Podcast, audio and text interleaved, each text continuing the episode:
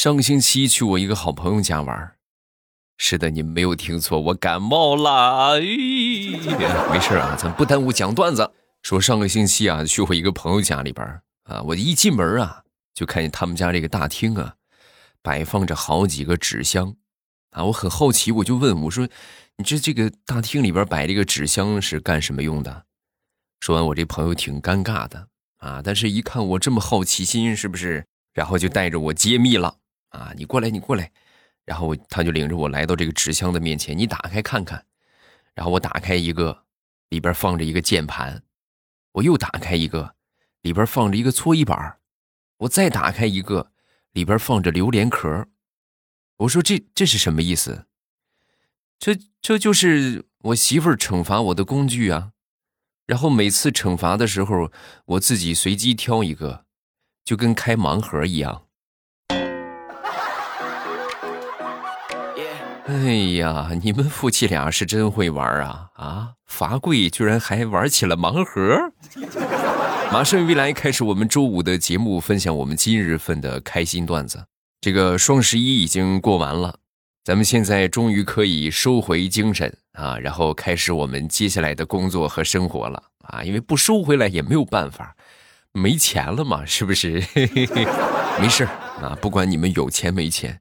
还有未来欧巴陪着你们啊！我一个好哥们儿，前段时间呢，这个咳嗽发烧，然后去医院。你们也知道，现在这个你如果咳嗽啊、发烧啊，你去医院的话是必须得做这个核酸检测的啊。然后做完核酸之后呢，又做了一个 CT。一做这个 CT 一看，好家伙，肺部有一个小结节啊！当时就紧张起来了。你说这还了得是不是？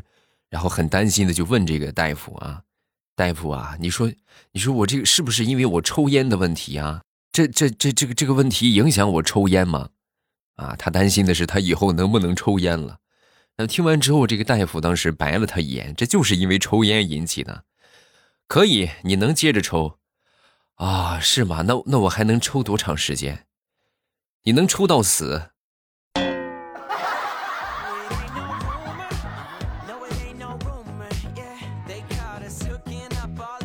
生活当中，很多人在去跟妹子要电话号码，在搭讪的时候啊，会遇到这种情况，就是说人家给你一个假的号码，是不是？这就很尴尬了啊！就回去一打，啊，你干什么呀？原来是个大妈，是吧？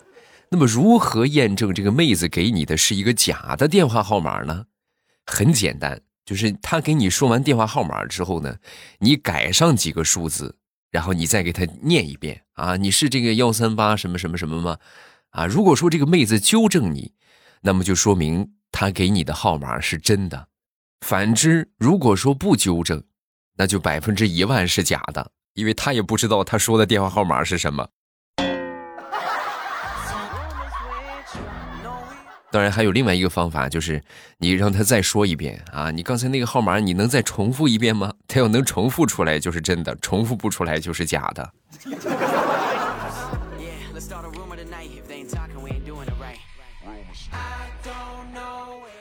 那天去我们附近一个公共厕所去上大号啊，我正我正解决呢啊，正解决着呢，突然，我这个厕所的这个隔断的这个门啊就被。保洁阿姨就给打开了啊，噌一下就给我拉开了。我当时我下意识的我就叫了一嗓子，我啊，是吧？喊完之后，当时这个这个阿姨啊，好像非常淡定啊，貌似是这种情况他经常会遇到，很淡定的就说：“你叫什么？你叫什么叫啊？我还没叫呢。”然后就不慌不忙的把门给关上了。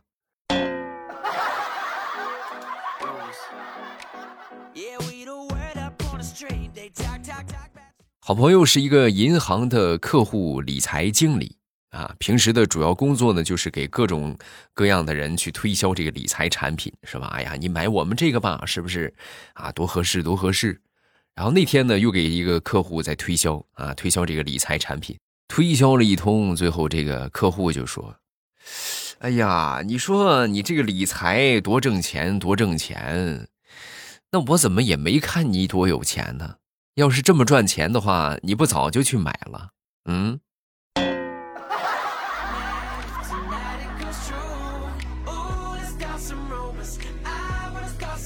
昨天去市场上去买了一个螃蟹啊，我媳妇儿想吃螃蟹了，然后在挑的时候啊，我一个不小心就让这个螃蟹把手指头给夹了一下啊，夹了一下，当时都夹破了。我当时心想啊，我说这哎呀，这肯定得感染了是吧？这得好几天才能好啊。结果我媳妇儿呢，一看见我被夹破了，当时在旁边不停的就叨叨：“哎呀，有没有事儿啊？啊，会不会这破伤风啊？有没有可能截肢啊，老公？”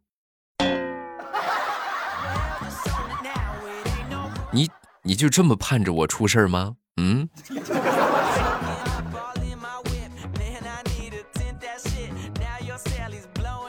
说生活当中的社死现场无处不在。那天我坐公交车，然后呢往前走走走啊，过了几站之后呢，上来一个美女啊。当时这个公交车是没有座位了，就只有我旁边有那么一个座位啊。然后当时呢。我就想，我说这个美女她肯定得坐我这儿，是不是？结果万万没想到啊，同志们，那个美女硬生生的站了一路，都不愿意坐在我这儿啊！我太难了。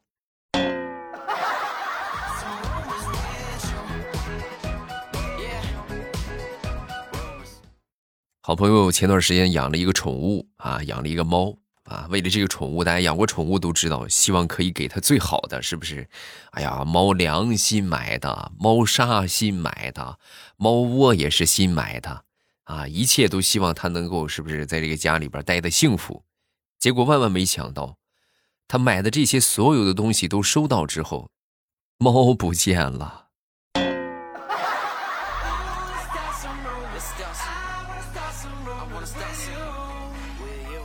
前段时间我们公司啊准备开年会，然后我们公司有这么一个小美女，专门去学的古筝啊，为了这个年会准备节目嘛啊。但是因为现在疫情的原因，所以这个就取消了啊，就不能举办了啊。不能举办之后，那人家学了学了，咱不能让人白学是吧？我们当时在办公室里边啊，我们就说，那你在办公室里边，你给我们弹一首是不是啊？然后他就给我们弹了一个古筝的代表曲，就是。噔噔噔噔噔，就这个《笑傲江湖》是吧？然后他弹完之后呢，我们我们所有人都愣住了啊，就是实在是想不出什么词儿来夸一夸他啊，表扬表扬他。然后就在这个时候，我们隔壁过来一个人就问：“哎，你们这儿有弹棉花的？弹棉花多少钱呢？”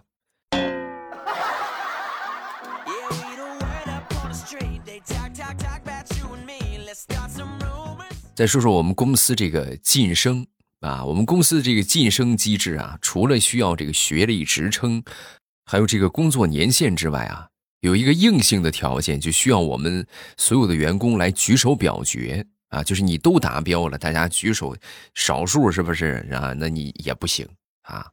然后我觉得我们这个公司里边晋升最快的，是我们食堂的一个大哥，我我就有一回我就去跟他取经啊，我说。大哥，你这个晋升也太快了啊！你这转眼你是食堂厨师长了，你这啊，能不能跟我们分享一下经验？说完这个，大哥就说：“很简单啊，我有这个优势啊！啊，你有什么优势啊？你看，你们每天都上食堂来吃饭吧？啊，对呀，那就行了呗。只要我第二天要举手投票，我就会在前一天的时候啊。”你们来打饭，我就挨个跟你们说。我说，你明天你想吃肉饼吗？想吃肉夹馍、肉饼、红烧肉，你明天你记得举手啊。然后我这不就成了吗？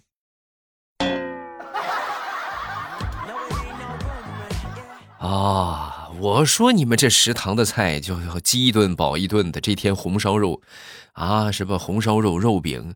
啊，隔一天就全都变成了大白菜了。你你们这是利用职务之便为自己谋福利，你懂不懂？给我来上一勺红烧肉。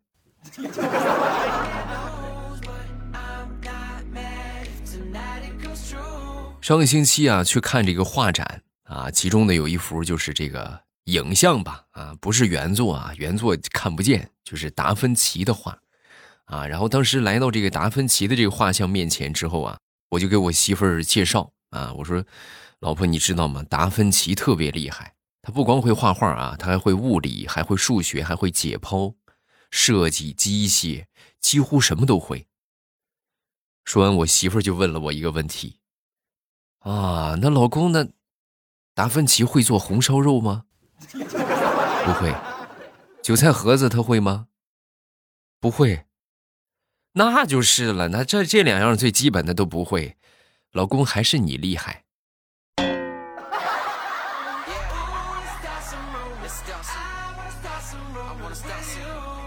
说说我们小的时候，我们小的时候啊，这些这个好吃的很少啊，不像现在，就是你孩子想吃什么都能吃得着啊，就是你想吃啥吧，啊都能买得着。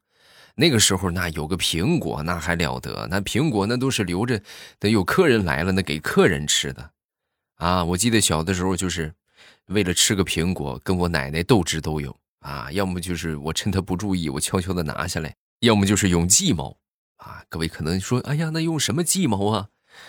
就是这么着啊，就比如说我奶奶家里边有苹果啊，那天呢我就跟我奶奶说，我说奶奶，你那苹果让耗子啃了，你快去看看。然后我奶奶当时就着急下炕，然后噔噔噔就来到这个她藏苹果那个地方，然后一看，这不还在这儿吗？然后等第二天，苹果就没了。你们明白了吗？啊，这个计谋。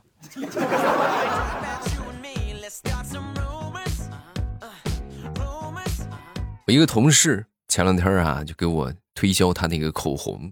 啊，是我一个老爷们儿，就非得他非得要给我试啊，就拿他那口红给我试色啊，我试了十好几个。各位毫不夸张的说，你像我们这不抹口红的，那要了命啊，嘴巴都快磨脱皮了。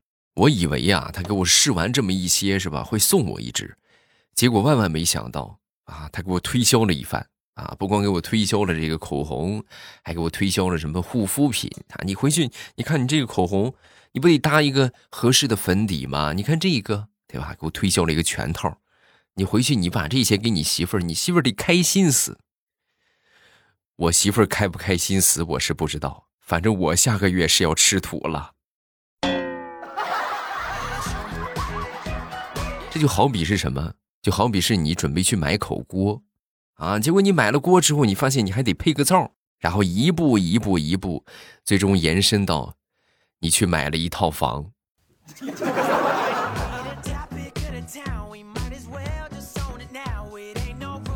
昨天大石榴问她闺蜜啊，就说怎么样啊？啊，你这个相亲相的怎么样啊？啊，说完她闺蜜就说，啊，挺不错，挺年轻的，也挺绅士，是个博士，而且还是个医学博士。就是有一点我不太满意，啊，怎么了？没有头发。你说我这个颜值，我怎么着，我不得找个带头发的呀？啊！说完之后，当时大石榴就说：“哎呀，男人的头发你还不知道吗？你现在有，那不能保证以后一直有啊，早晚是要脱的，何必纠结那一时半刻呢？”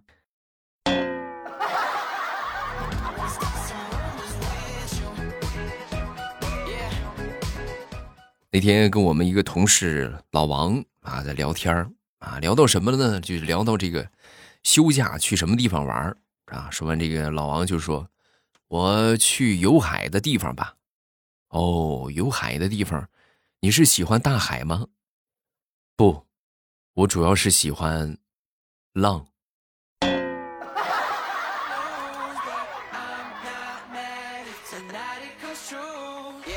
前两天坐公交车去上班，然后在公交车上啊，有一个小女孩。啊，来了之后呢，上来之后就跟我就说：“叔叔，你可以给我让个座吗？”嘿，我说这个不符合常理，是不是？然后，但是呢，我觉得他挺可爱的啊，然后我就给他让了个座啊。给他让完座之后呢，当时呢，我希望他能够谢谢我，是吧？啊，结果万万没想到，小家伙当时来了一句：“叔叔，真没想到，虽然你长得很丑，但是你看。”你还是挺懂事的嘛。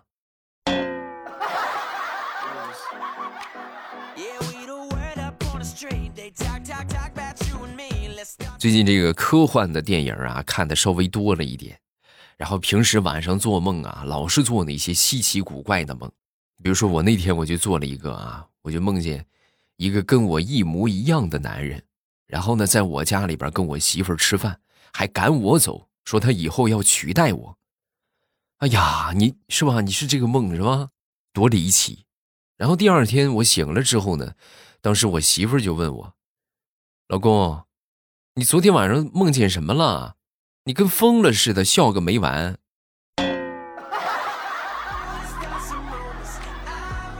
啊，我我笑了吗？我不应该是很悲伤吗？是啊，我笑啊啊，我笑了。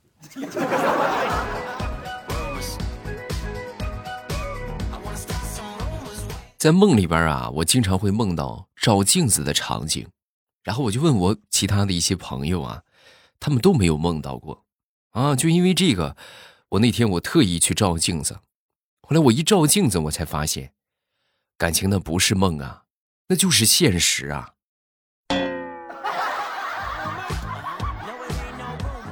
我我长得好帅呀。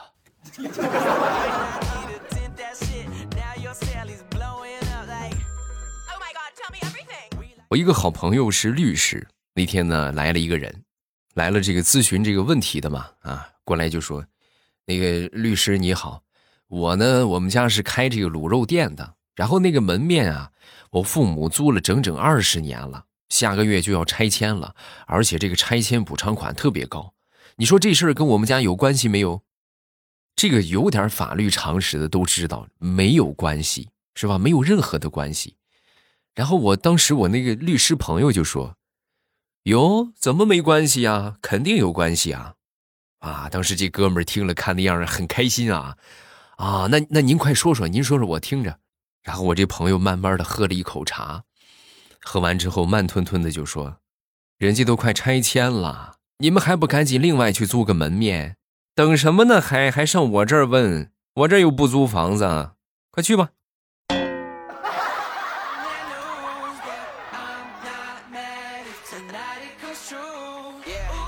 前段时间一直在养鱼啊，然后我这个同事们看到我养鱼之后啊，都夸我啊，有未来，你看看你这个鱼养的是真好啊，你怎么养的这么棒呢？啊，我当时我就说，哎呀，这一般一般吧，嗯，然后又有人就问，啊，那未来你有没有什么秘诀？你这个养鱼的秘诀是啥？跟我们说说呗。我说这个秘诀的话就很简单，就是 勤换鱼。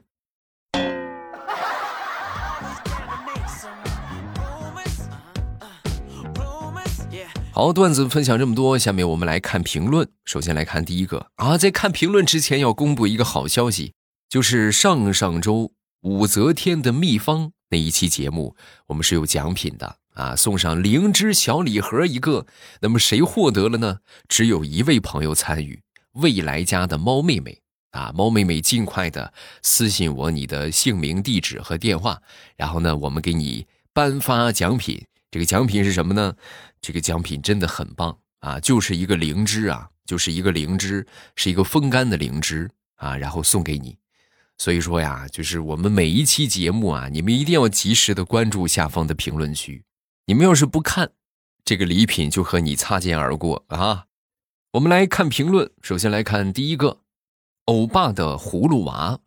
一五年高二认识了欧巴，到大学，到考研，到二战考研，欧巴一直一直都在。中间闲暇听欧巴的声音，闲这个郁闷烦闷的时候就听欧巴，助眠也听欧巴。欧巴的声音可以让我安心。我也不知道为啥，一直在一直在有欧巴的陪伴，素未谋面，但欧巴的声音已经成为了我生活的一部分，是最安逸的一个存在。我也会一直陪着欧巴。欧巴的段子小说一直都在支持，都是一级棒，谢谢啊！这就是我更下去的动力，是不是？你看我说话都这个死样了啊，还给你们更新节目，为啥？就是为了你们啊！就是就生怕大家就是万一今天啊断更了，是吧？没得听了啊，就所以能坚持录我就坚持录啊！谢谢大家对我的肯定。下一个叫做欧巴的欧粉儿。啊，今天早上外面的时候，在外面的时候，然后听到旁边幼儿园放欧巴的背景音乐，当时我虎躯一震，还以为幼儿园开始普及绿色段子了呢。仔细一听，原来是背景音乐啊！这也证实了欧巴的智力水平只有幼儿园的水平。哎，你说大了，人家才刚三个月。再看这个叫做隔壁老豪。啊，听未来欧巴有四年了，第一次评论，跟前女友在一起的时候开始听的，开心难过都过来了。现在分手一年了，我只能听着你的节目怀念他了啊。有机会挽留就别分手啊！如果说分手了，那就是特确实不合适，就别再去想了，啊，对吧？往前看，那个叫什么来着？曾国藩不是说过吗？啊，就是当世不杂。啊，就是既既往不咎，未来不迎。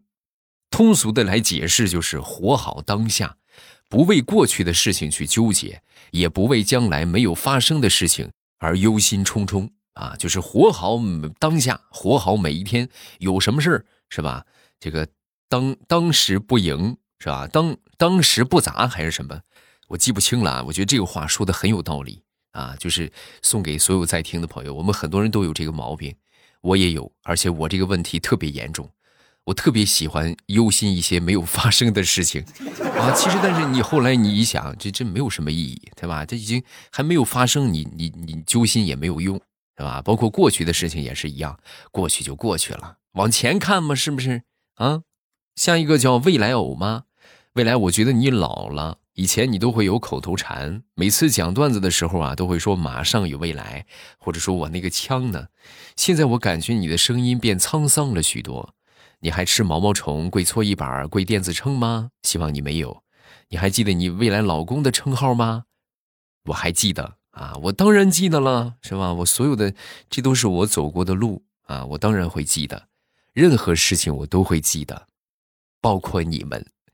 有什么想说的，下方评论区来留言啊！然后觉得段子不够听的，咱们可以来听小说。小说收听的方法就是打开喜马拉雅，然后点一下我的头像，就可以进到主页，往上翻就可以看到好多的小说专辑。啊，目前正在火热更新的叫《农女福妃别太甜》，然后点上订阅就可以了。我在小说的评论区和你保持互动，记得来玩啊！喜马拉雅，听我想听。